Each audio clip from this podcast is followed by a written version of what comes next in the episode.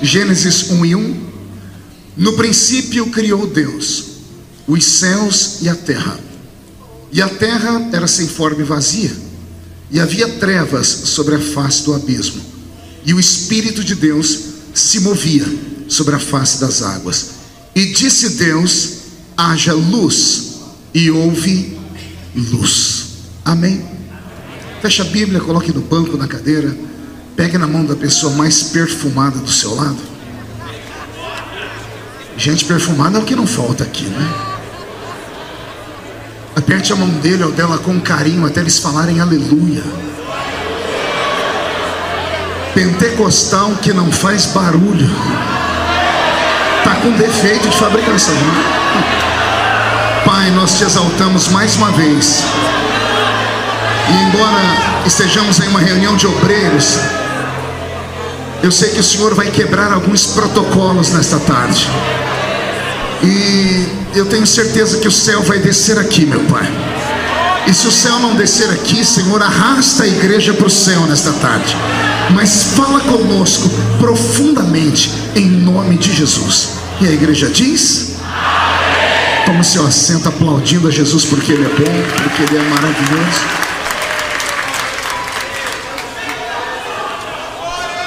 Deus é fiel. Querida igreja, noiva do Cordeiro, simpatizantes da nossa fé, amigos, irmãos, obreiros do Senhor, eu fiquei pensando no que pregar aqui. Pensei em um estudo bíblico, mas estudo bíblico depois do almoço, o pregador tem que ter muita graça, né? Senão a pessoa vai ver o céu antes da hora. Mas aí eu eu falei com Jesus e Jesus me trouxe à memória esses três versículos do início da Bíblia Sagrada. E se Ele me der inspiração para contar para vocês, verbalizar a metade do que vem ao meu coração, eu acredito que nós vamos sair daqui possuídos pelo temor do Senhor. O livro do Gênesis, logo no início, o seu próprio nome já diz, né? A Gênese, o princípio, o início. Ele é um livro de profunda revelação. E nós só cremos nesse livro por revelação. O homem que escreveu este livro foi Moisés. Portanto, temos que crer que Deus um dia levou Moisés a um lugar especial e abriu diante dele uma tela. Não sei nem se ele entendia o que via, mas ele foi colocando em palavras as coisas que ele enxergou na eternidade. E ele viu a criação do universo. Ele não viu a criação da terra apenas, ele viu a criação do universo. E pensando nessa criação do universo, eu falei, Senhor, eu queria compreender um pouco mais como, como tudo isso está catalogado no céu, porque aqui na terra nós temos o livro, e o grande livro, ele dá para nós apenas alguns esboços, e cumpre ao pastor, ao pregador, ao exegeta bíblico, ao professor, cavar, estudar, e encontrar o que está escrito nas entrelinhas. Daqui vêm os grandes sermões, as grandes mensagens. E Deus me deu algo muito lindo aqui, eu quero passar para os irmãos. Logo no início está escrito: No princípio criou Deus os céus e a terra. Exegeticamente falando, nós temos aqui um pequeno problema de texto, porque não foi na verdade no princípio. Porque que princípio seria esse? Porque Deus é um ser atemporal. Deus é antes da eternidade. E se algum dia a eternidade terminar, Ele continuará sendo Deus. A nossa mente humana mal consegue captar isso. Então, na verdade, o texto deveria estar escrito assim: a princípio, e não no princípio. A princípio, no princípio dele, do eterno. A princípio criou Deus os céus, no plural, e a terra, no singular. E ponto final. Esse versículo daria para nós aqui uma caminhada de pelo menos mais 5, 6 horas de meditação, porque aqui fala sobre a criação daquilo que é visível a princípio, e também pode nos dar a visão daquilo que é invisível, porque se está escrito que Deus criou a princípio os céus, Podemos entender aqui, pela linguagem do apóstolo São Paulo, que é o que a Bíblia nos fala, sobre três céus. A cabala judaica fala sobre sete céus. Dante Alighieri, quando foi desenhar os pensamentos do catolicismo, falou sobre nove ciclos do inferno e também sobre nove ciclos do céu. Mas eu prefiro ficar com o apóstolo Paulo. Paulo falou que ele conhecia um homem que, se no corpo não sabia dizer, se fora dele, havia ido aonde, igreja? No terceiro céu. E lá ele ouviu coisas inefáveis que não era lícito o homem falar. Então, catalogando assim três céus, olhando daqui dessa terra para cima, teríamos a princípio o céu atmosférico, que é o céu onde os pássaros voam, onde os aviões planam. Temos o segundo céu, que é o céu cósmico, onde estão as estrelas, as galáxias, as nebulosas, as supernovas.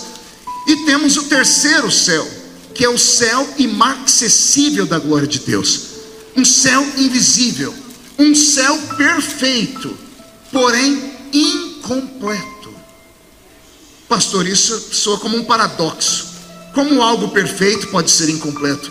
Responderia para nós aqui hoje um oleiro, que quando coloca o barro sobre as suas rodas, faz o vaso, e o vaso só sai da mão do oleiro, pronto. Lembra daquele velho hino que a gente cantava? Quebra o vaso e faz de novo? Só tem um momento em que o vaso pode ser quebrado para ser feito de novo. É quando ele está em construção. Porque depois que ele está pronto, foi para o fogo e, e queimou, não pode quebrar mais. Porque não tem mais liga, a não ser que você coloque um durepox nele. Aí quem olha de longe diz assim: que vaso lindo, mas quem está muito perto diz: já foi quebrado. Por isso que o vaso só pode ser quebrado durante a confecção. O oleiro faz o vaso e ele só deixa o vaso sair da mão dele depois que o vaso está perfeito. Sim ou não? Aí o vaso perfeito sai da mão do oleiro e vai para a mão de uma loja que vai vender. A loja não vende vaso quebrado, ela só vende vaso. Só que o vaso perfeito ainda está incompleto. É preciso que alguém vá na loja, compre o vaso, leve para casa e na casa dê utilidade ao vaso e coloque dentro dele água, barro, terra, flores, joias. No Egito Antigo colocavam os ossos. E aí o vaso está perfeito, agora vai estar completo. O céu é assim, ele é perfeito, porque Deus é o arquiteto supremo e ele não erra em nada.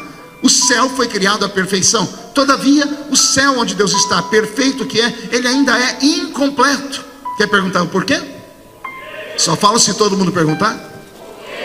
Porque os moradores do céu estão sentados aqui ainda. O céu perfeito só será completo quando a trombeta do arrebatamento tocar e formos para lá. Eu não sei os senhores, mas se a trombeta tocar agora à tarde daqui, só dois subirem, um sou eu. Quem é o outro? Deixa eu ver. Maravilha, maravilha. Então, no princípio, criou Deus os céus. A terra vem na sequência. Quando Deus cria os céus, Ele cria a princípio o seu céu. Este que nós chamamos de terceiro é para Deus o primeiro. Estava Deus assentado na eternidade, não se sabe aonde. Não conseguimos mensurar o que Deus fazia. Eu sei que em dado momento da eternidade, o eterno sentiu solidão. E ao sentir solidão, ele se expandiu. E ele se expande através da sua palavra. E a princípio ele cria o seu céu, um céu organizado, um céu poderoso, um céu mítico, um céu místico, um céu translúcido, um céu transcendental. E lá neste céu onde Deus está, existem coisas que nós podemos chamar de matéria, mas é porque a única linguagem que eu consigo dizer seria uma matéria inanimada, porque ele tem um trono. João, quando observou o céu, ele viu que o céu tem construções, ele viu praça, ele viu rio, ele viu tudo isso. Então, são coisas inanimadas a princípio criadas pelo Senhor, e depois que o seu céu está estabelecido, Deus então começa a colocar vida dentro do seu céu. E a vida que ele coloca tem que ter um princípio, e o princípio da vida é o eterno, que é a própria vida. Então Deus vai criar aquilo que nós chamamos de anjos. E os anjos são criados a princípio pelo sopro da boca de Deus. A Bíblia Sagrada diz que os anjos são espíritos ministradores que ministram a favor daqueles que hão de herdar a salvação. Anjos são espíritos, diga comigo, espíritos. E a palavra espírito vem do grego ruach ou ruach. E ruach ou ruach é isso aqui, ó. Sopro, ou isso aqui, ó. Ah, hálito. Então, quando a Bíblia diz que anjos são espíritos, a Bíblia está dizendo anjos são vento. Anjos são o hálito de Deus. Interessante que tanto o vento quanto o hálito tem que sair de um princípio e sai de dentro do próprio Deus. Como Deus é eterno, A sua natureza é eterna. O que sai de dentro dele é eterno também. Sentado no trono estava, sentado no trono ele ficou. E então ele pensou nos anjos e os soprou. E o que ele viu foi muito bom. E então Deus começou a estabelecer esses seres que nós chamamos de anjo e os criou em hierarquias. Ele cria os serafins, ele cria os querubins, ele cria os orfanins, que nós chamamos de anjos mensageiros. E o arcanjo vai ser criado num tempo distante. O arcanjo é o último anjo a ser criado, e daqui a pouco eu dou para vocês base bíblica para isso. Por que é que Deus deixou o arcanjo para o final? Porque o arcanjo, a palavra arcanjo vem de arc, e arc é chefe, capitão, guerreiro. O arcanjo da Bíblia é o mestre do exército de Deus, e só tem um exército quem precisa se proteger. E no início, Deus não tinha inimigo. Se não há inimigo, Deus não tem que ter exército, vai se proteger de quem? Não é necessário ter guerra, porque não, não um, um anjo de guerra, porque não tem guerra contra ele. Então está estabelecido lá os serafins que o Senhor os coloca para adorar o seu nome. O Senhor coloca os querubins para sustentarem o seu trono e os ofanins para enfeitarem o céu e mais tarde serão transformados em anjos mensageiros. Até aqui, amém, igreja? Estava tudo muito bem, só que todos esses anjos que Deus criou, com exceção dos serafins, são anjos silenciosos. Anjos são desprovidos de sentimentos, porque eles não têm alma. A alma é o palco das nossas emoções. Anjo não sente alegria, tampouco sente tristeza. Os anjos são seres que nós, como igreja carismática pentecostal, amamos tanto e gostaríamos de ver. Só que todas as vezes que os anjos aparecem na Bíblia, eles são obrigados a aparecer e liberar uma palavra de efeito, senão ninguém fica perto deles. Eles aparecem e gritam assim: Não temas. Sim ou não? O anjo apareceu, a primeira coisa que ele grita é o quê? Não temas. Pergunte por quê? Porque todas as vezes na Bíblia que anjos desceram, desceram para destruir, cegar, acabar com tudo, desprovido de sentimentos. Esses anjos criados por Deus são poderosos. A Bíblia diz que eles foram feitos acima de nós, acima da nossa estatura. São seres extremamente poderosos, cada um dentro da sua área. Todavia eram anjos silenciosos, até que Deus cria os serafins e coloca dentro deles apenas uma palavra, a única palavra que eles falam: Santo, Santo, Santo, Santo. Então olha que interessante. A princípio o céu era assim, ó. Não se conversa, não se fala, lá é tudo por transmissão de pensamento. Porque Deus é o espírito mor e todos os espíritos que saíram dele estão ligados com ele na sua semântica espiritual. Até que Deus cria os serafins e eles enchem o céu de um único barulho. Qual é o barulho? Deus olhou tudo isso e achou muito bonito. Até que um belo dia Deus tem uma ideia. A mente dele se expande e Deus resolve criar um anjo diferente. Ele vai chamar ele de querubim, mas não é um querubim normal. Ele o chama querubim ungido da guarda. Ou seja, aquele que protege a adoração. Para esse anjo, Deus dá um nome. E nós o chamamos de estrela da manhã. Curiosamente, o mesmo nome é dado a Jesus. Lúcifer é a estrela da manhã. E Jesus também é a estrela da manhã. Isso aqui são sementes que eu planto para você depois, curioso, descobrir o porquê de tudo isso.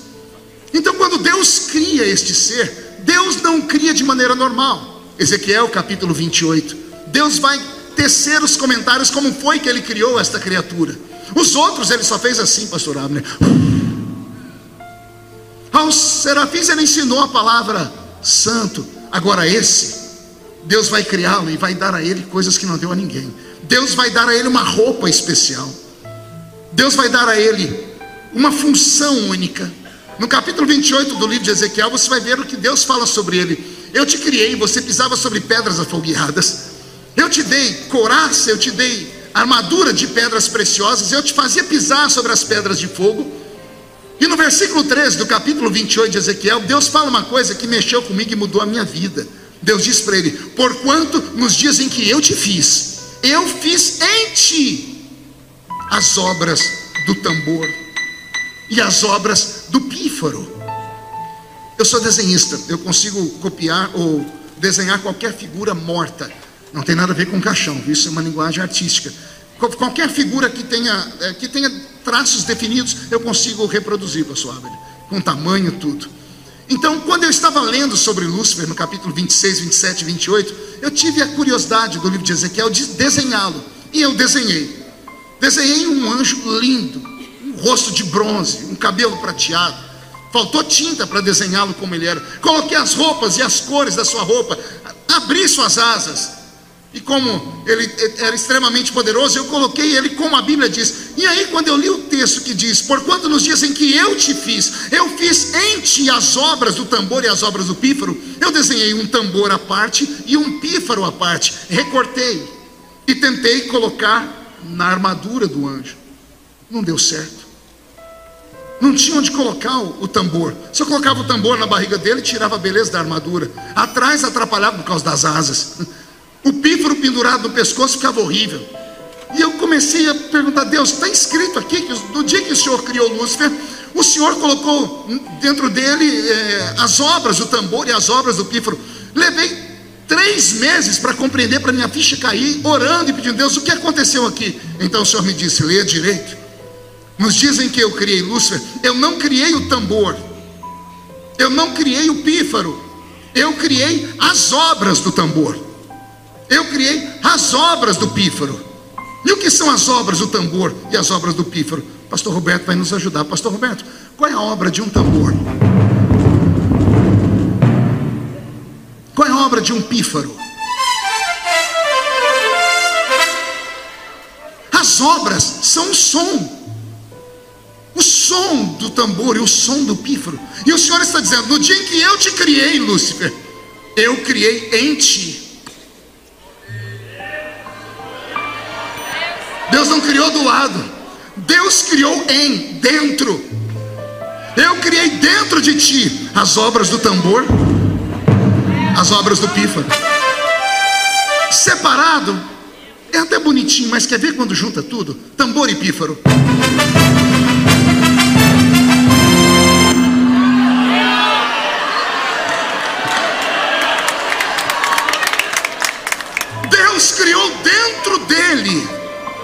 O som. Sabe o que Deus está dizendo? Respira fundo aí, porque é revelação profunda. No dia em que Deus criou Lúcifer, Deus criou a música. Nós não crescemos na Assembleia de Deus, aprendemos na escola dominical que Lúcifer era o regente de um coral, sim ou não? E aonde está escrito isso?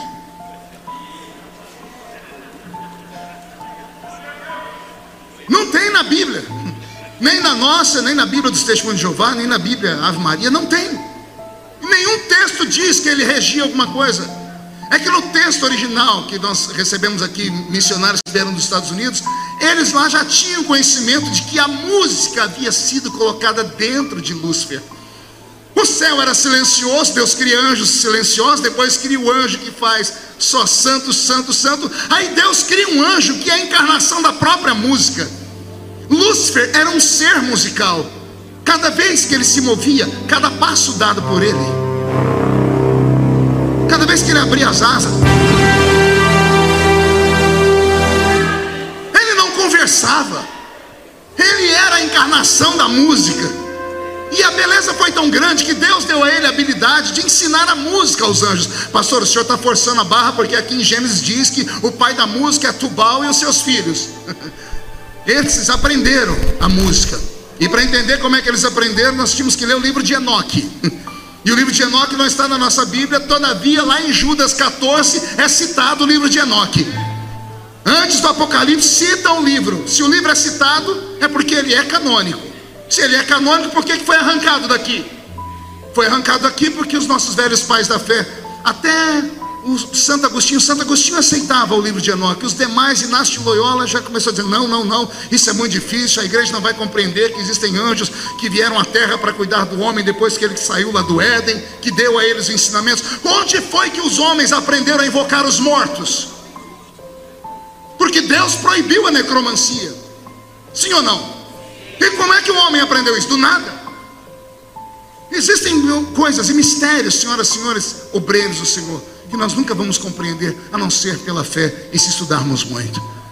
Lúcifer, então, é colocado num ponto de destaque. Vou dar uma prova para você de que a música nasce no céu. Quem se lembra das notas musicais aqui?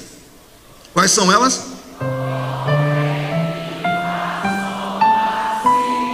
Esse último dó é por sua conta. Vamos de novo. Dois, três. Dó.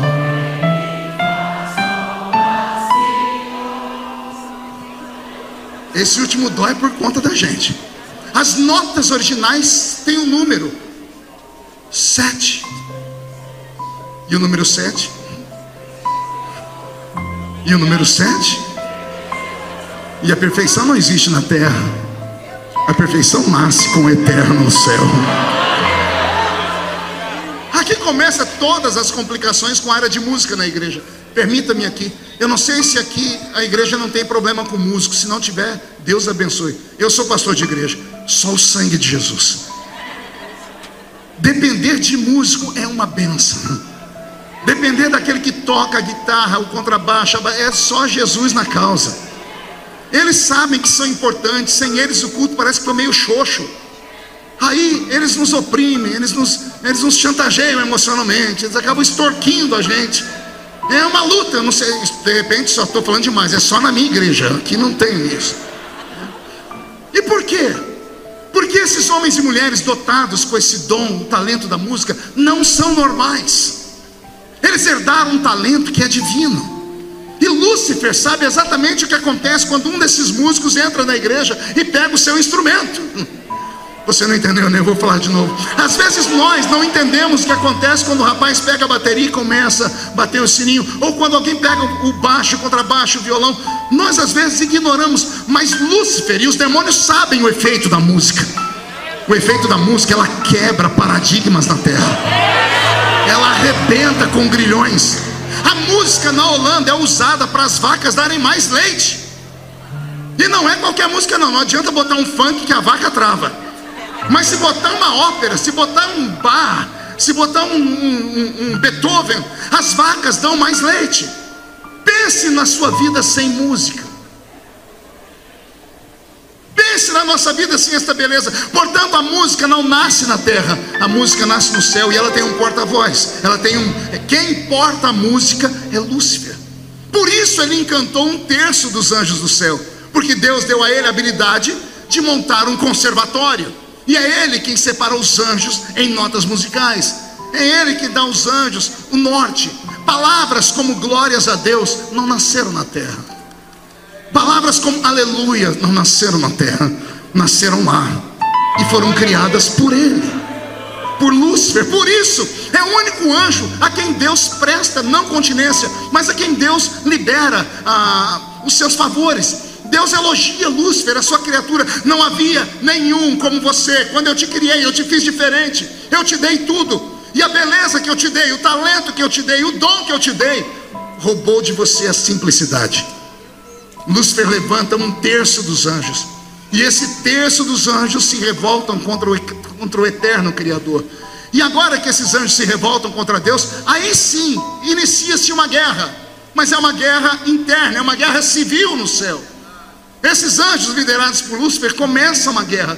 E ao começarem a guerra, Deus precisa criar o contraponto. Porque os anjos que estão lá não entendem de guerra ainda. E é nesse momento que Deus cria o arcanjo. E eu tenho na Bíblia o momento exato da criação do arcanjo. Isaías capítulo 13, capítulo 14. Deus estava no céu olhando para algum lugar, que eu tenho até medo de dizer, porque aqui é uma reunião de obreiros, eu vou deixar comigo mesmo. Porque a Bíblia diz que Lúcifer estava em algum lugar. Estava em algum lugar com o seu conservatório, seus anjos, que eu acredito que ele os ensaiava e de repente levava diante de Deus, dizendo: Eu tenho uma cantata. E lá no alto do monte da congregação, eles cantavam, e Deus ficava feliz e os anjos aplaudiam. Terminavam, eles saíam dali, iam para um lugar que é um conservatório musical que Deus havia criado para eles. Nesse conservatório, nessas reuniões, um dia, de tanto ele ouvir os anjos dizerem assim: O Criador para para te ouvir. Você é diferente. A sua música encanta até os serafins, até os querubins, os querubins param para te ouvir, os ofanins param para te ouvir. Isso foi enchendo o coração dele. E um belo dia ele disse assim: Eu subirei ao céu E quem nos revela isso é o próprio Deus. E tu dizias no seu coração: Eu subirei aonde? Não ouvi. Onde ele estava? Vou deixar você pensando. Subirei ao céu, acima das estrelas, do trono de Deus exaltarei o meu trono e serei semelhante ao. Qual foi o desejo dele? Serei. Um, dois, três, serei. É preciso memorizar para vocês entenderem onde eu quero chegar. E serei. O desejo dele é ser igual a Deus, não é? Quando Deus viu isso, Deus abriu o céu, olhou para baixo e Deus deu só um grito. Bastou um único grito. E o grito de Deus foi um nome. E o grito de Deus foi Miguel. Porque a palavra Miguel significa quem é igual a Deus. Você não entendeu? Eu vou desenhar. Lúcifer está aqui embaixo, pastorado, né? Gritando: Eu serei igual a Deus. Lá de cima Deus grita: Quem é igual a Deus? Não entendeu? Vou falar de novo. Lúcifer está aqui embaixo olhando assim: Eu serei igual a ele. Lá de cima vem a resposta: Miguel! Porque Miguel significa quem é igual a mim? Quem é igual a mim? Quem é igual a mim?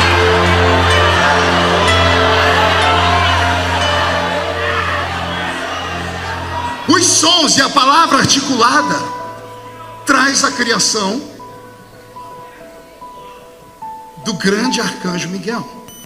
Miguel nasce em contraponto a Lúcifer, por isso, em Apocalipse 12 nós vamos ler: E Miguel e os seus anjos travou uma batalha contra o dragão e os seus anjos, e um terço das estrelas caíram do céu. E aqui eu tenho uma revelação que eu quero passar para os irmãos. A Bíblia diz que no princípio criou Deus o quê? E a esta terra que Deus cria no verso primeiro parece não ser a mesma terra do verso 2. Porque no verso primeiro eu criei os céus e a terra, ponto final. Isaías 45 e 18, Deus não fez a terra vazia. Mas no versículo 2 do Gênesis está escrito o quê? E a terra era e o verbo era, pode olhar na sua Bíblia, ele está em itálico, a letra está deitada, pelo menos Bíblias de estudo. Significa que é um verbo transitório. No original, o verbo não é era, é tornou-se. A terra tornou-se sem forma e vazia. Houve um dilúvio pré-adâmico. Porque a terra do Gênesis 2, ela está submersa. Ela está debaixo d'água. Deus vem recriá-la, ele tem que separar a água da terra. Separou o Senhor a água da porção seca.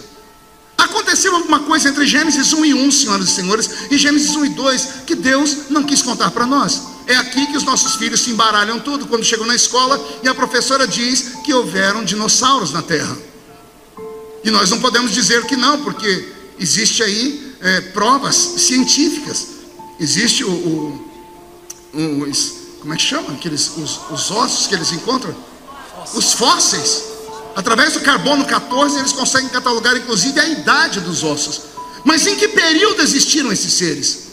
Qual é a explicação da ciência para o, para dos dinossauros? Vocês sabem? Um meteoro atingiu a Terra, fez com que a Terra saísse da sua órbita, a Terra entrou no período glacial. Eu não posso dizer que a ciência está de toda errada. Só que eu também não posso dizer que foi um meteoro, eu prefiro ficar com Jesus no capítulo 2 de Lucas. Eu via Satanás caindo do céu em forma de um raio.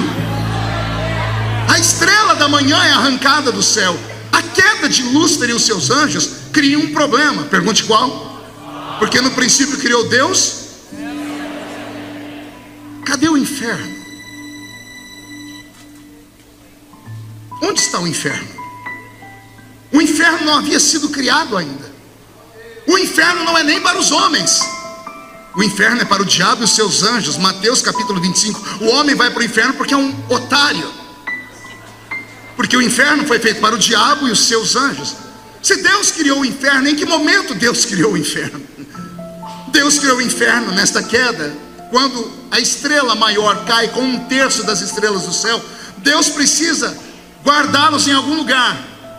E ao guardar esses seres em algum lugar, Deus precisa aprisioná-los. Eu acredito que esses anjos que caíram sofreram uma metamorfose na sua composição, por isso se tornaram demônios. Anjos e demônios não são a mesma coisa. Anjo incorpora, sim ou não? Na sua igreja teve uma visita do Zé Pilintra? Não? Zé Pilantra, Chucaveira, Tranca-Rua, já, já apareceram lá? Você já viu algum irmão gritar, eis que eu sou Miguel? Não. Já, já viram a encarnação de Gabriel? Gabriel já encarnou na sua igreja lá? Não. Não tem. Anjo, pastor Ader, não incorpora. Demônio incorpora.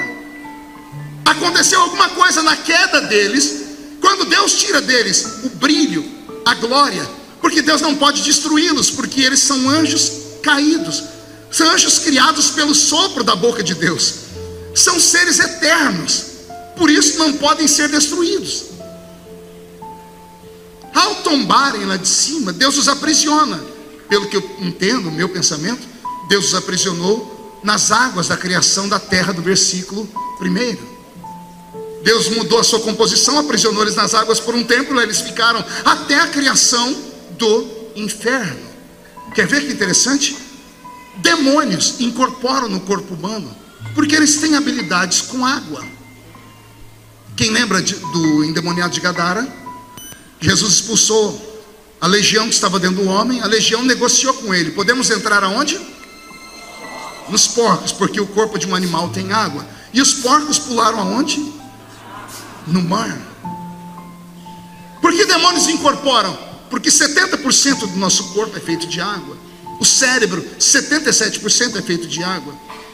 Deus modificou eles na sua estrutura, até que ele criou o inferno e mandou para lá os demônios junto com Satanás.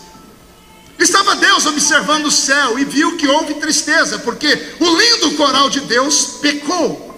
O céu que tinha barulho de música agora está em silêncio. A Bíblia diz em Apocalipse que houve meia hora de silêncio no céu.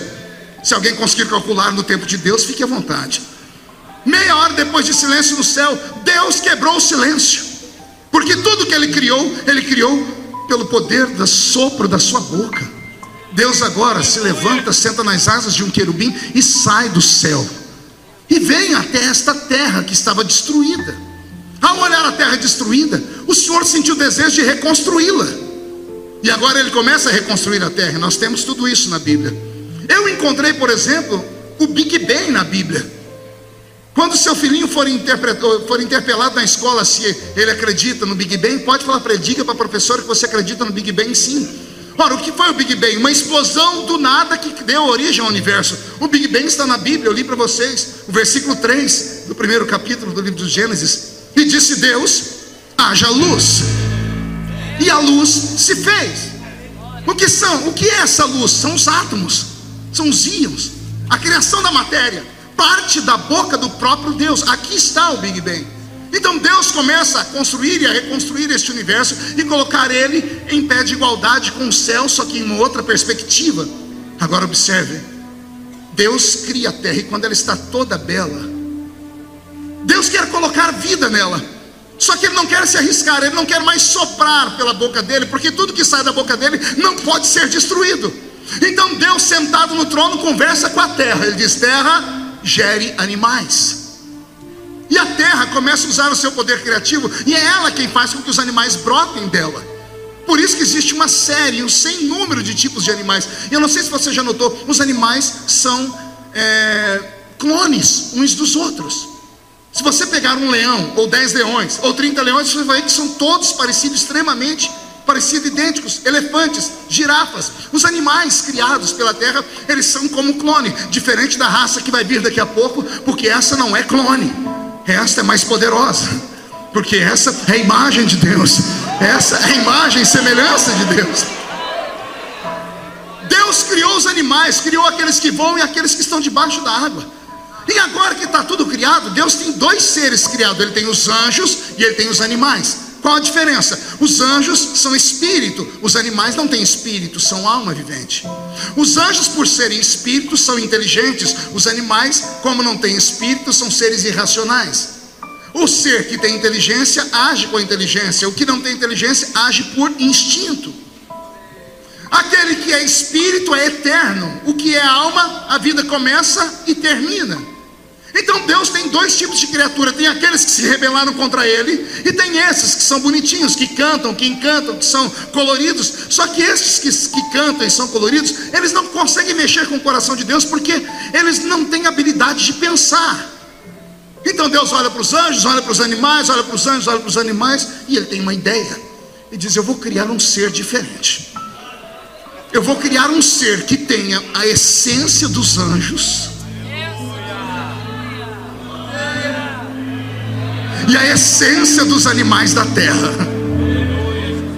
Anjo é espírito, ponto final. Animal é terra e alma, ponto final. Aí Deus cria um ser, e Ele faz esse ser ter espírito, alma e corpo.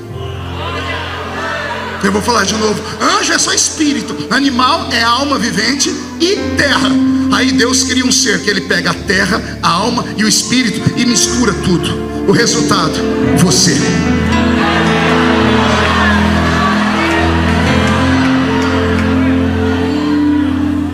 O resultado da criação é um homem. Só que se você pegar o versículo 26 e 27 do primeiro capítulo do Gênesis, você vai encontrar dois verbos ali que são interessantes. Porque a Bíblia diz no versículo 26 que primeiro Deus fez o homem, façamos o homem a nossa imagem conforme a nossa. E no versículo 27 Deus diz: E criou Deus o homem, a sua imagem, a sua semelhança. Verbo fazer e verbo criar não são os mesmos significados dados no original. O verbo fazer é o verbo asa, ou azar, A-S-A-H. E o verbo criar é o verbo bara, B-A-R-A-H ou bará. O que é fazer? É usar uma matéria-prima que já existe, tirar dela e dali fazer. O que é criar? Criar é trazer do nada. Criar a partir do nada, do invisível. O homem é o único ser que, além de ter sido feito, foi criado. E como foi que Deus fez o homem? Eu imagino que ele estava lá sentado perto do rio Tigre ou Eufrates ele precisava de um modelo para fazer o homem. Ele olhou para os anjos e graças a Deus, Deus não nos fez igual os anjos. Você já imaginou você sentado aí agora me olhando e falando para o irmão, irmão, tira essa asa da minha cara porque eu quero enxergar o pastor ali. Aí o irmão olha para você e fala assim, qual das seis? Porque eu sou um serafim, parecido com um serafim. Imagina, ai Jesus amado, imagina se Deus faz a sua esposa parecendo um arcanjo espada de fogo na cintura, três metros de altura, ela chegando em você e diz assim: E aí, baby? Ainda bem que Deus não nos fez parecido com os anjos. Então ele olha para a terra e eu imagino ele procurando um modelo na terra. Ainda bem que Deus não nos fez parecido com os animais. Apesar que Charles Darwin afirma que o tatataravô dele foi um chimpanzé. Isso é problema dele, da família dele. Imagina se Deus tivesse feito o irmão que está do seu lado aí parecendo um porco espinho. E o pastor Abner todo empolgado, dizendo: abrace o seu irmão. Imagina se Deus tivesse feito essa criatura do seu lado parecendo um gambá. Apesar que eu tenho algumas dúvidas, principalmente manhã de consagração. O irmão veio falar com a gente, parece que escovou o dente com o rabo do gambá. Mas isso é outra história para outro dia. Ainda bem que Deus não nos fez parecido com os, animais da terra, só sobra as águas. Já pensou se Deus faz a irmã do seu lado parecendo um baiacu? Pense num peixe quando fica bravo, ele incha, solta veneno e espinha. Deus não encontrou modelo nos anjos, não encontrou modelo no, nos animais racionais e nem nas águas. Então, como ele não tem modelo, porque ele é criador, o Criador manda fazer. Tudo que ele fez foi assim, ó. Ou foi assim: terra, se vire e crie. Agora ele quer criar um ser com a mão dele. E para criar esse ser com a mão dele, ele crava a mão no fundo do rio e pega a argila. Arregaçou as orlas do vestido e colocou aqui. Diz: Como é que eu vou fazer isso aqui agora? Eu preciso de um modelo. Os anjos não serviram, os animais da terra não serviram, os, os peixes não serviram. Eu imagino Deus olhando para as águas em contemplação de onde ele tirou a argila, aí a água vai parando, parando, E água parada vira. Não ouvi? Água parada vira espelho. E eu imagino Deus olhando para as águas paradas até que ele teve uma visão linda.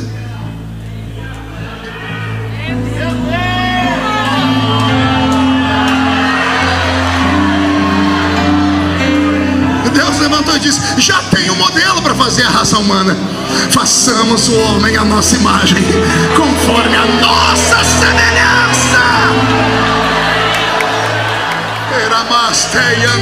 Carabassuria. Deus fez o homem, como ele precisou de uma matéria-prima, verbo fazer. Ele pegou o barro, ele fez o boneco. Agora que o homem está feito, o homem precisa ser criado. E a criação é linda, porque ao invés de Deus dar ao homem alma vivente apenas, Deus foi na narina do homem. E usou a mesma matéria que ele usou para fazer os anjos. Lembra? Espírito, ruach, sopro. Deus foi na narina do homem e fez assim. Deus colocou dentro do homem a eternidade. Anjos não podem viver na terra. Anjos vivem no céu. Eles visitam a terra. É um princípio científico. Tudo que é feito de uma matéria, se você tirar da matéria, ele morre. No caso dos anjos, não podem morrer, então eles se transfiguram. Se ficarem muito longe do trono sagrado do eterno, esses anjos correm o risco de virarem demônios, porque eles também se alimentam. Anjo se alimenta. Mas qual é a comida dos anjos? Alguém sabe me dizer? Anjo se alimenta. O homem moderno, a mulher moderna entende muito de dieta. É só perguntar para o pastor Abner aqui, ele vai te dar um caminhão de dieta assim.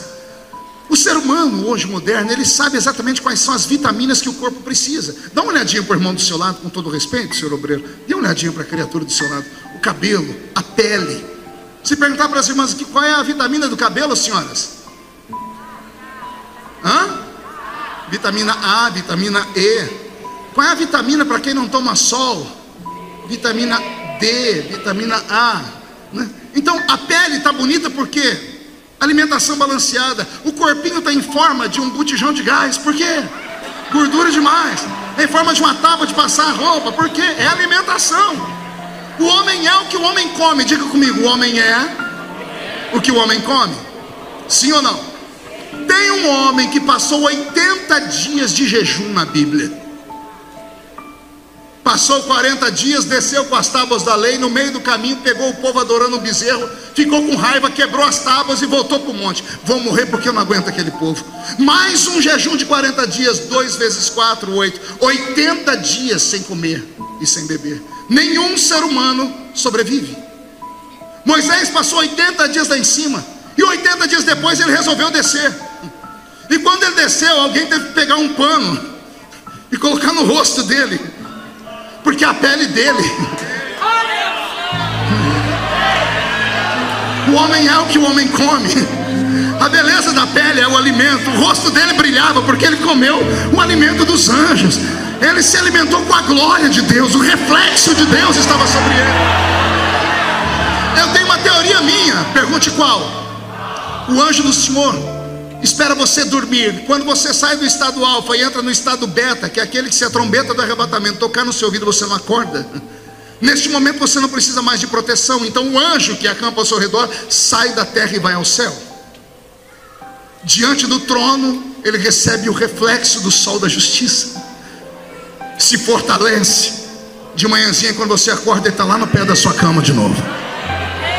Por isso temos esse interregno, onde precisamos dormir. Recarregamos a nossa bateria, bem como eles recarregam a bateria espiritual deles. Até aqui, sem problema nenhum. Mas olha que interessante. Deus pega e dá a esses anjos uma única habilidade. Vocês moram no céu. Alguém está vendo algum anjo aqui dentro agora? Se tiver, aproveita que já já ele vai embora. Por que anjo não fica aqui? Porque ele não pode morar aqui. O lugar dele é no céu. Um dia desse eu estava numa igreja e um irmão chegou em mim, um irmão metido a intelectual, com uma Bíblia desse tamanho assim, que é de expulsar demônio. Ele falou assim: Pastor Marco, eu vejo que o senhor é um homem que prega umas coisas diferentes assim. O que, que o senhor acha da teoria de que os animais serão arrebatados? Eu falei: Eu estou começando a acreditar. Ele falou: Por quê? Porque eu estou vendo um jumento na minha frente. Fazendo uma pergunta idiota dessa. Por favor, não minta para o seu filhinho que o cachorrinho foi para o céu dos cachorrinhos. Só você e o Papa Francisco que acredita que tem céu para cachorrinho. O totó não vai para o céu. Animais não têm espírito. Alma vivente, começa aqui e termina aqui. Imagina se a senhora está lá no céu daqui a alguns anos, o senhor está lá no céu e de repente batendo uma papa com Abraão e Abraão dizendo: corre. Fala, por quê? Olha quem está vindo ali atrás, a mimosa. Uma vaca que vem bufando. E você dizendo: sai, sai, sai, mimosa. Ela dizendo: não, você comeu a minha costelinha, você comeu a minha picanha.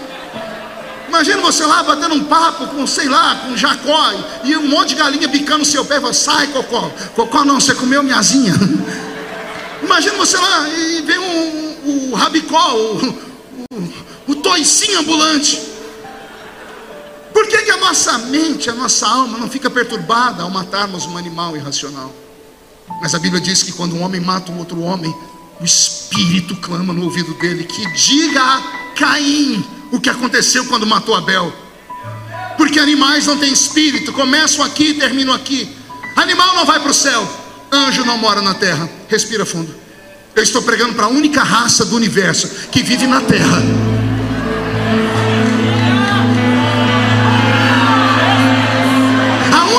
Raça do mundo que vive aqui e já já vai morar ali.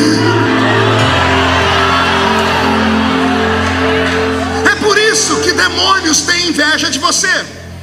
Você nunca fez a pergunta que eu já fiz na vida? Uma vez cheguei em casa e falei: por que, que os demônios me odeiam tanto? Eu era cortador de cana, morava com 12 pessoas em dois cômodos. Na minha casa, panela e pinico era um problema. Ora, um estava no fogão, outro estava debaixo da cama, era um inferno. E o diabo não largava do meu pé. Eu falei, por que, por que, que ele me odeia tanto? Por que, que ele me persegue tanto se eu não tenho nem onde cair vivo, continuar morto? Hoje eu entendo. Porque o diabo não é como um homem que mede o homem por aquilo que ele tem por fora. O diabo vê o que você tem por dentro. O diabo sabe que você pode a qualquer momento se tornar o que você se tornou uma bomba atômica na mão de Deus. O diabo persegue a raça humana porque Deus tirou dele o reino e deu a raça humana. Embora a gente fala que existe o reino das trevas, pense no reino desorganizado, onde demônio briga com demônio. Onde você já viu isso acontecer com, em, em guerra de tráfico? Demônios de cá brigando com os de lá. Que maluquice é essa? Reino dividido não subsiste. O reino do diabo é uma loucura. E o diabo tem inveja do ser humano, porque o Senhor deixou uma promessa para você: onde a planta do seu pé pisar, eu te dou por herança. Onde a sua mão tocar, eu abençoo. O diabo sabe que qualquer homem ou mulher que está aqui dentro dessa igreja nesta tarde, se acreditar no princípio de que são imagem e semelhança de Deus, quando saírem por aquela porta, não tem demônio no Rio de Janeiro capaz de atravessar o seu caminho. Nós pentecostais temos dificuldade, pastor Abner, de explicar essas coisas. Quando a Bíblia diz que Deus fez o homem a imagem e semelhança de Deus, são duas palavras distintas. Imagem, imagem é reflexo. Reflexo de aparência, sim, senhoras e sim, senhores. Vamos falar um monte de coisa, que Deus é espírito, é aquilo. Não pode falar o que for contra a língua portuguesa, não tem como lutar. Somos imagem, reflexo de Deus. Agora vem a parte mais difícil: somos semelhantes a Deus. O que é ser semelhante a Deus? Deus faz milagres, sim ou não? O homem também faz. Eu estou segurando um milagre na minha mão. Não, pastor, isso é um celular. Para mim é um milagre. Primeira vez que eu vi um telefone na vida e coloquei na minha casa, tinha fio. Então a minha mente racional entendia: bom, eu estou falando com alguém do outro lado porque a voz vem pelo cabo, vem pelo fio, entra aqui e eu falo com a pessoa. Aí inventaram isso aqui, que não tem fio, não tem nada. Aí a pessoa liga para mim, ela põe o rosto dela aqui dentro. Tem um bilhão de telefones no mundo, mas quando ela liga só toca no meu número. A voz da criatura, não sei como é que vem parar aqui dentro. Eu sei que você é mais inteligente do que eu, vai falar, pastor, acorda. Isso é por causa daqueles satélites que estão lá no céu. As ondas sonoras viajam através das ondas analógicas e digitais. Encontram um chip que está lá no satélite que tem um número. De... Fale o que quiser, eu não entendo. Porque para mim, isso aqui é um milagre. Um chimpanzé não consegue fabricar isso aqui. Uma tartaruga não consegue fabricar isso. Um golfinho não consegue fabricar isso aqui. Mas imagem e semelhança de Deus, eles conseguem. Um dia desses eu chorei na frente do meu computador. Um irmão mandou um vídeo para mim. Eu falei, não acredito. Um brasileiro criou uma técnica. Olha que eu fico emocionado. Ele detectou que o bebê da mulher ia nascer aleijado. Aí o que ele fez? Ele abriu a barriga da mulher, tirou com placenta e tudo. Ele inventou um instrumento microscópico que ele conseguiu perfurar sem estourar a bolsa. Foi nas costas do bebê e deu um pique. Ele tirou, devolveu para a barriga da mãe e disse: O seu bebê vai andar. Eu estou arrepiado, você não está entendendo. Você não sabe o poder que está nas suas mãos. Você não sabe quem você é. Por isso o diabo trabalha com a depressão. Ele quer que você olhe para baixo como se fosse um suíno. Porco não olha para o céu porque ele não tem articulação no pescoço, por isso que ele vai sempre para a panela. Você não é um suíno, você é imagem e semelhança de Deus. O que um homem faz, o outro pode fazer dobrado. Toda a capacidade está dentro de você, só precisa ativar esta, esta autoridade. Como é que se ativa ela? Primeiro, acreditando que você não nasceu por obra do acaso, você não nasceu por osmose, você não nasceu do, do, da, da do aborto mal feito, você não nasceu do método contraceptivo que falhou, você não nasceu de um estupro. Para de pensar assim. Você está neste mundo porque Deus quis que você viesse. O sopro que te colocou o Espírito saiu da boca dele. Deus não nos fez em fábrica. O homem não é clone de homem.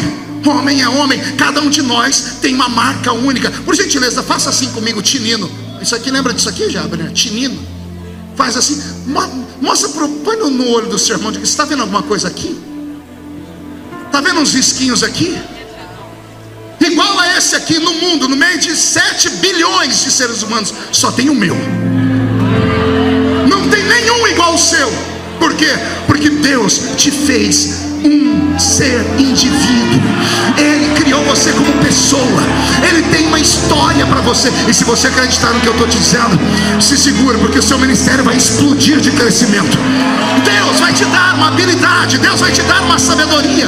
Deus vai arrancar tudo aquilo que atrapalha, porque você precisa acreditar no que você é. Enquanto você não acreditar no que você é, o diabo acreditará. E é ele quem vai lutar para tirar de você tudo aquilo que você tem.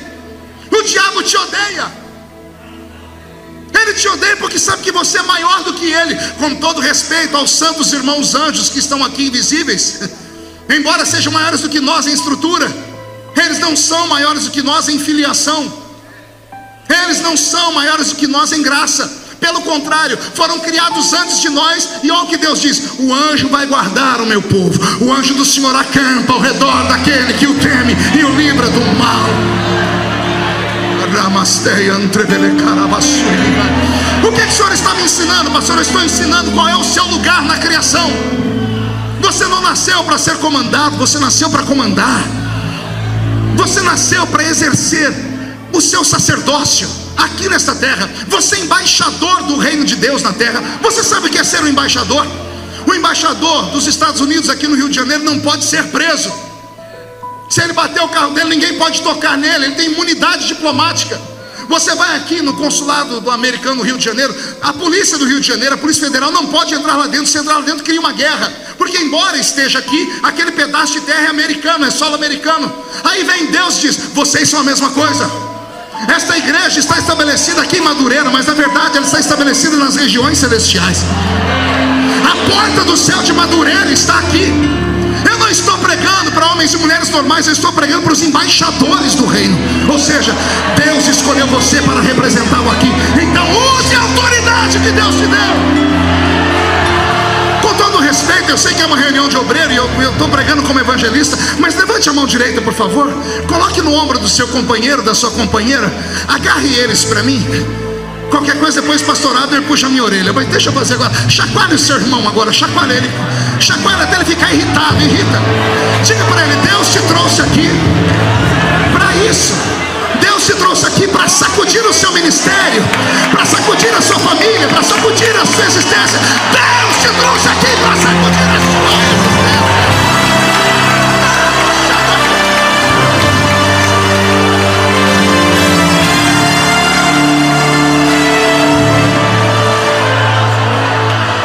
Eu estou sentindo. Eu tô, eu tô sentindo. Eita Deus. Ei. O diabo te odeia. Pergunte para mim por quê? Porque quando Deus fez ele, Deus fez assim, ó. Aí quando Deus fez você, Deus desceu do céu, pegou o barro. Raça humana é a única raça do universo que carrega no corpo a impressão digital da mão de Deus. Não, vou falar de novo. A marca de Deus está no seu corpo. Por isso que o diabo te odeia. E eu quero que o diabo vá se lascar no inferno. Porque eu sei que essa igreja é mais do que vitoriosa.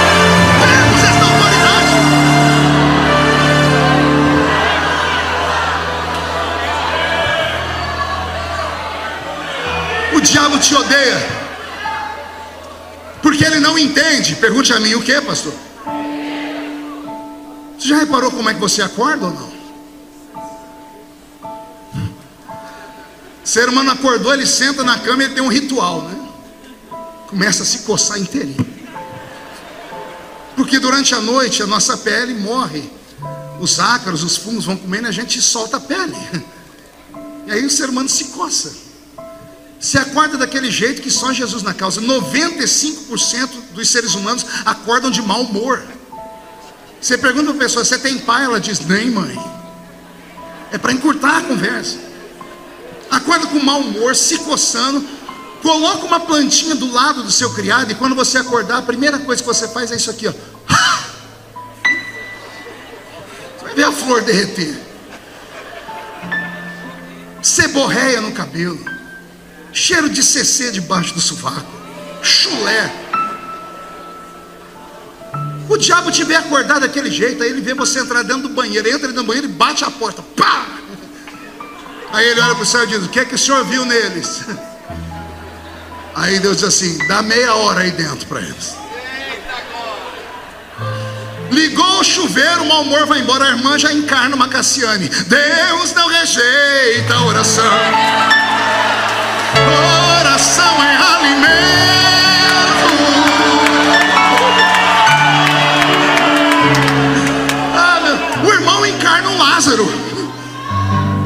Pouco sai, da, é, é, uma, é uma visão transcendental.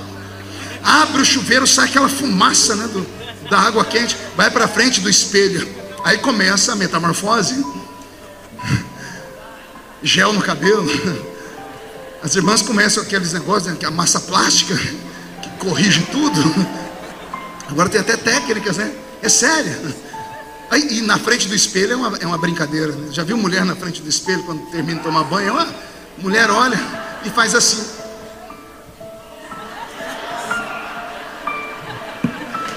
Homem não é diferente, não. Homem faz assim, ó.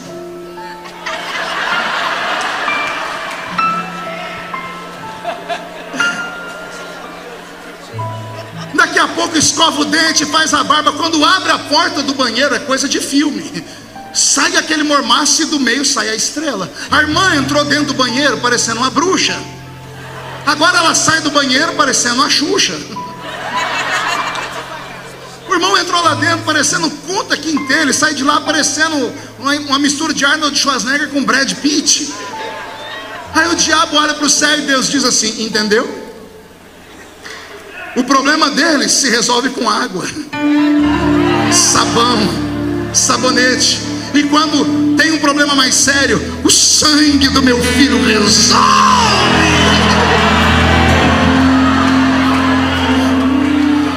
O diabo te odeia porque sabe qual é a sua função nesse universo. Você não é mais um. Escute o que eu estou dizendo. Você não é mais um. Só que se você não acreditar na sua história, na sua chamada, quem vai acreditar?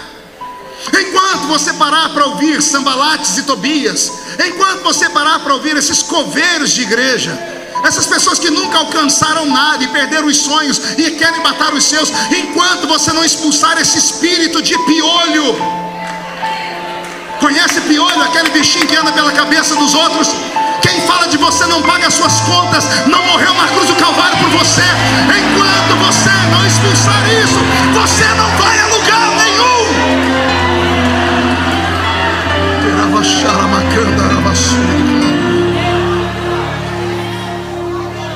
O diabo te odeia, pergunte por quê. Para cair, ele cometeu quantos pecados, igreja? Não ouvi? Um? Não, vou perguntar de novo. O diabo, para cair, perder a posição, quantos pecados ele cometeu? Um?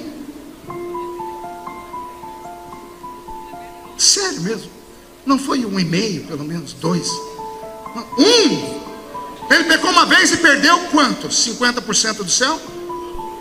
Perdeu tudo. Ele pecou uma vez e perdeu tudo. Aí ele olha para você, só hoje você pecou quantas vezes? Só hoje, depois da ceia de manhã, você já pecou quantas vezes? E por que, que a Bíblia não se cumpre? Porque a Bíblia diz que o salário do pecado é a. Vê se tem algum defunto do seu lado.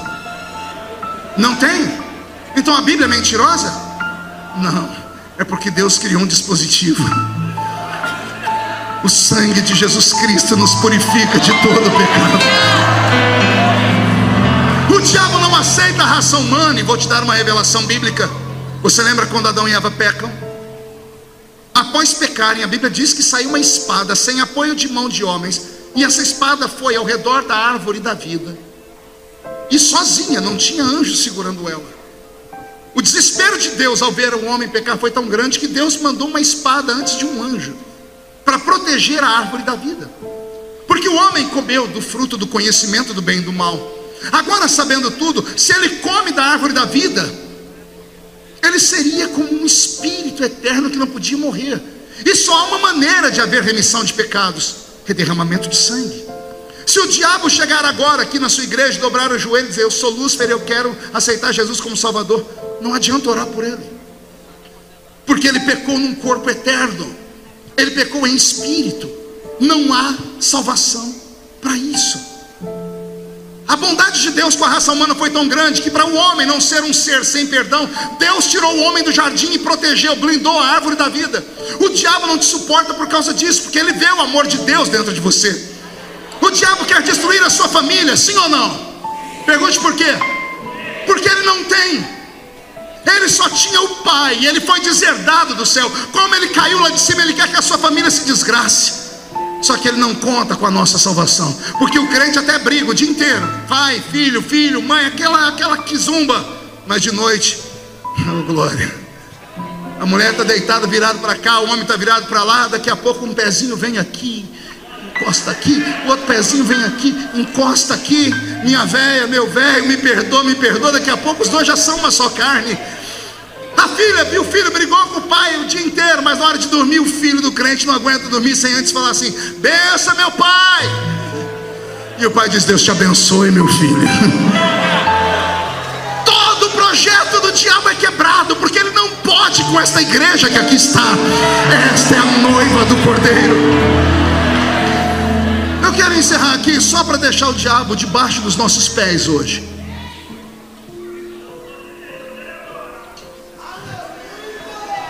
Lembra que eu disse que anjos não comem? Quem lembra?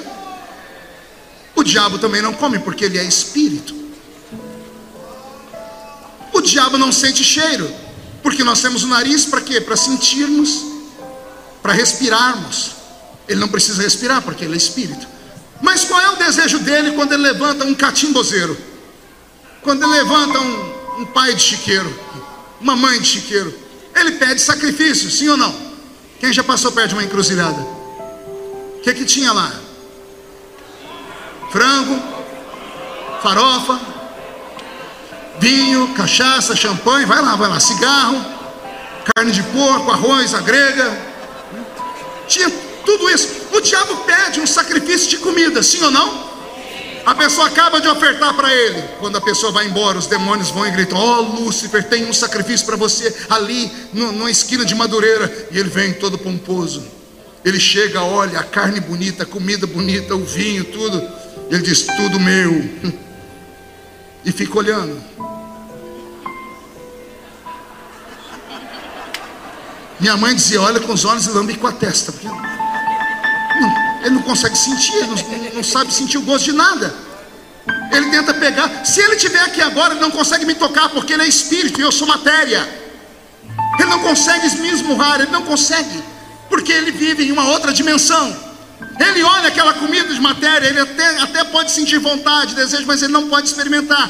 Aí enquanto ele está olhando, respire fundo. Chega uma formiguinha. Daquela atrevida. Ela chega, sobe em cima do sacrifício que é dele. Ele diz: sai daí. Ela nem está nem aí. Ela pega um caroço de farofa, põe nas costas e vai embora. E chama as outras. Daqui a pouco tem um trio de formiga. O sacrifício é para o diabo, mas quem está levando embora é a formiga. E o diabo não consegue destruir uma formiga. Não te tocou? Vou mais longe. Sai a formiga, chega o costelinha. Conhece costelinha? É aquele cachorrinho, coitado. Só tem costela. Ele fica tão feliz quando ele vê a, a, a, aquela encruzilhada que ao invés de ele abanar o rabo, ele para o rabo e abana o corpo. De tão feliz que ele fica. Aí o costelinha cheio de sarna, ninguém quer o infeliz. Todo mundo tem dó, mas ninguém quer tocar nele. Vai lá e abocanha o frango. O sacrifício é do diabo, mas o costelinha vai levando embora. Quer desesperar? Sai o costelinha, chega o bebum, o cachaceiro, aquele que todo mundo conhece no bairro. Ele chega torto, chamando Jesus de Genésio. Ele olha, pega o litrão, abre, sente o cheiro, e antes de beber, ainda faz assim: Obrigado, Deus. O sacrifício era para o diabo, mas quem pega é o bebum, que ninguém consegue nem ter ele perto. O diabo pensa que tem poder, mas ele não tem tanto poder assim. Todo poder tem aquele que está dentro de você. Todo poder tem o Espírito Santo que te trouxe aqui nessa tarde, obreiro, para te dizer: volta para a congregação hoje e limpa aquela rua. Amarra aqueles demônios, pega Zé Pilindra pelo, pelo nariz, pega a chucaveira pelo chifre. Zé Pilindra, Zé Pilantra, chucaveira, tranca a rua, preto velho, manda essa concha para o inferno. Quem manda naquele bairro é você. Quem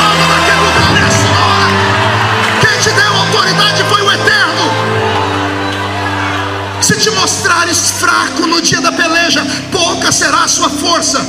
Então engole os seus traumas e hoje faz o melhor culto da sua vida. Prega como se estivesse pregando para 100 mil pessoas.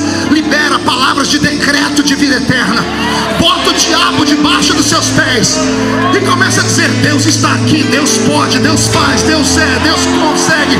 E você vai ver o que vai acontecer no seu ministério. O Senhor te trouxe hoje aqui para te dizer: o seu lugar neste planeta é um lugar de honra, é um lugar de domínio, é um lugar de excelência.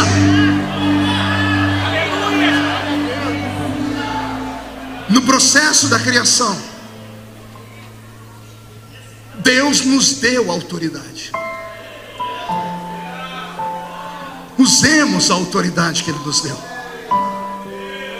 Não deixe o diabo roubar a sua paz. Não deixe ele roubar a sua essência, a sua história. Não deixe ele te acusar.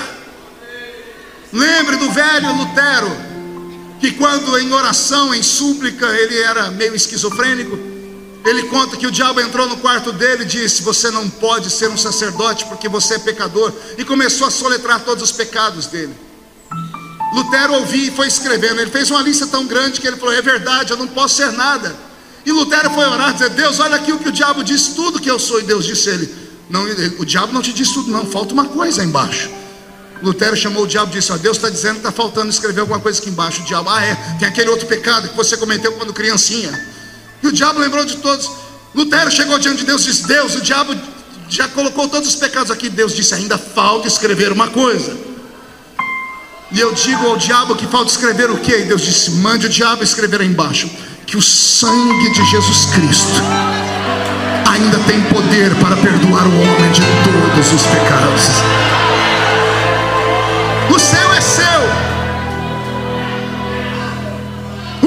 E autoridade estão dentro de você. Poderia aqui, para encerrar, só dizer a você o que Deus disse a Adão quando colocou de pé: domine a terra e sujeite ela. Domine a terra e sujeite ela. O diabo não pode sujeitar a sua família não pode sujeitar a sua igreja, não pode sujeitar a sua cidade, Porque o domínio Deus deu a você. Mas isso só vai acontecer se você compreender quem você é. Eu só venci na vida porque eu descobri quem eu sou.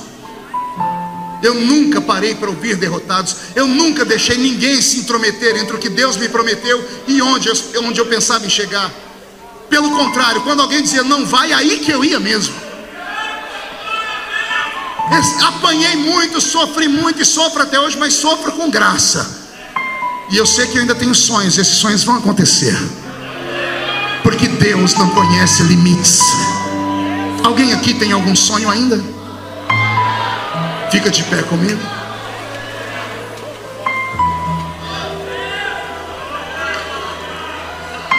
Nossa, e eu encerro aqui. Eu falo por mim que sou assembleiano. Em muitas reuniões de obreiro, eu sempre gostei de ouvir, porque eu aprendi com os meus velhos pais, um pastor bater bastante no púlpito. E tinha até aqueles que gritavam: Fala, fala mais, Senhor. A Assembleia não gosta desse negócio de apanhar.